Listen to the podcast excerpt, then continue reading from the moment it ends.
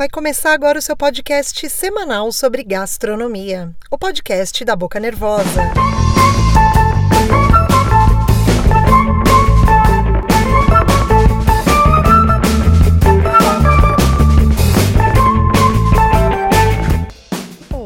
Querido ouvinte faminto. Bora falar sobre essa Páscoa, mais conhecida como uma das melhores épocas do ano e que esse coronavírus está tentando ofuscar, mas a gente não vai deixar não, viu? Em 2020, ela cai no dia 12 de abril, mas diante das circunstâncias, a gente pode comemorar quando o nosso coração mandar, tá liberado. Se você chegou agora, eu sou a Tamiris Roxo, a tal da arroba Boca Nervosa com dois Cs, lá no Instagram, e esse é o 25 episódio desse seu podcast Comilão. E para começar esse falatório, eu vou te contar como é que surgiram os ovos de de Páscoa de chocolate, como a gente conhece hoje. Senta que lá vem a história.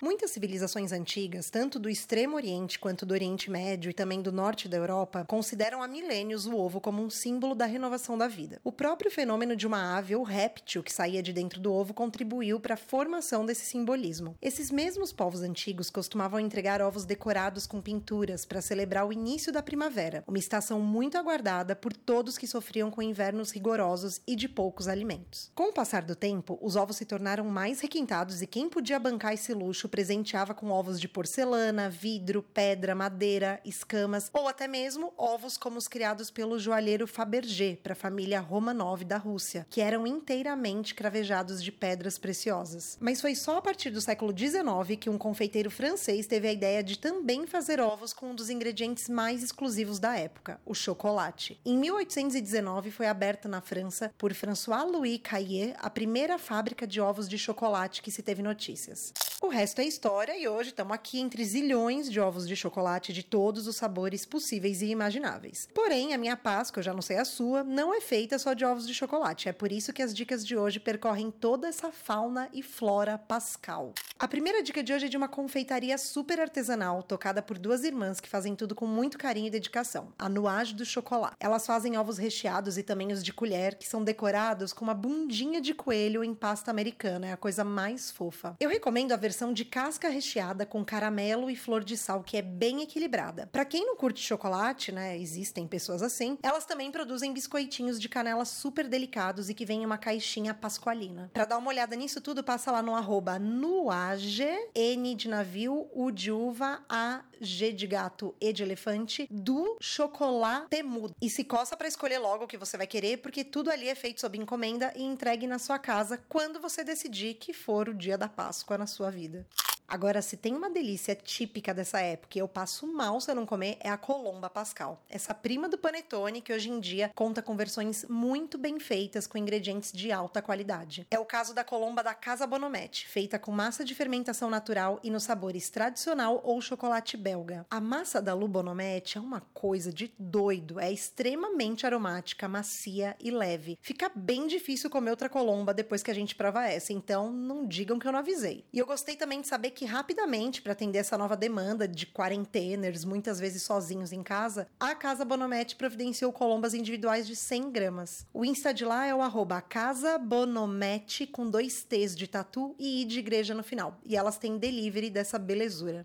A terceira dica de hoje é para quem vai querer sim fazer um almoço de Páscoa, mesmo que enfurnado em casa e sozinho. E almoço de Páscoa para mim e para muita gente, espero que para você também, é sinônimo de bacalhau e todos os seres do mar à mesa. Pelo delivery dos restaurantes Gajos e Almari, você pode escolher entre várias opções de bacalhau, camarões, peixes grelhados e até mesmo uma muqueca que serve três pessoas, caso a quarentena aí estiver rolando junto da família. Os perfis no Insta para você dar uma olhada nesses pratos são o arroba restaurantegajos e arroba almare moema, tudo junto.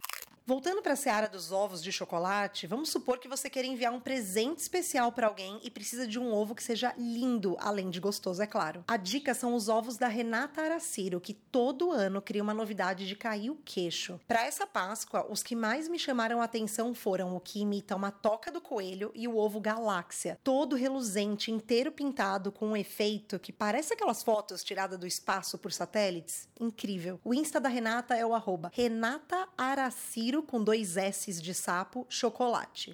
Agora, se os quilinhos extras que essa quarentena tá trazendo para todos nós for uma grande preocupação na sua vida, calma que tem até mesmo ovo low carb e desses recheadões com brigadeiro, brownie, bolo de cenoura, todos da Oxente Trufas, que se dedica a fazer doces para quem busca ou precisa reduzir os carboidratos do dia a dia. O perfil deles no Insta é o arroba Trufas, tudo junto, e os pedidos devem ser feitos com antecedência.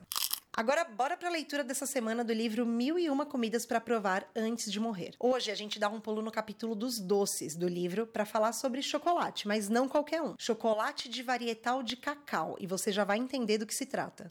A primeira impressão que se tem de um chocolate produzido com varietal de cacau pode ser de choque para o paladar desacostumado. Ao contrário dos chocolates para o consumo de massa, normalmente feitos com uma mistura de grãos de diferentes procedências, os chocolatiers sérios comprarão ou se associarão com plantações para criar chocolates que podem ser vendidos como sendo produzidos com o cacau de uma única propriedade. Nesse nível elevado, o chocolate se transforma em alguma coisa parecida com o vinho. A variedade de grãos, o terroir onde crescem e o tratamento das favas do cacaueiro de onde vem o cacau e o chocolate, tudo isso afeta enormemente o produto final. O chocolatier Bonat conhecido pelo trabalho artesanal, foi provavelmente o primeiro a produzir chocolates com grãos colhidos em uma única plantação, em 1996. Mas a ideia decolou de verdade quando outra empresa francesa, a Valrhona, começou a produzir o Gran Cuva em 1998. Sabores como os de tabaco, frutas vermelhas, grama e cítricos são comuns. O chocolate deve derreter bem na boca e o seu sabor será agradável ao mesmo tempo em que é persistente.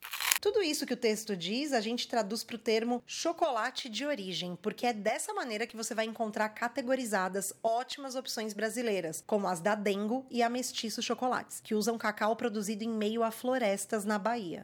Agora me conta, o que vai ter de bom na sua Páscoa depois de você ouvir todas essas dicas? Se você tem comentário sobre esse episódio que tá terminando agora, me manda um e-mail lá no bocanervosa.gmail.com pra gente bater esse papo, ou passa lá no arroba bocanervosa com dois Cs no Insta e deixa suas sugestões para os próximos episódios.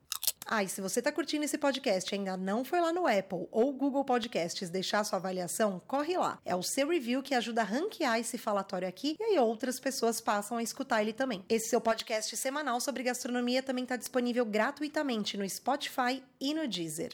Então é isso. Um beijo e até a semana que vem.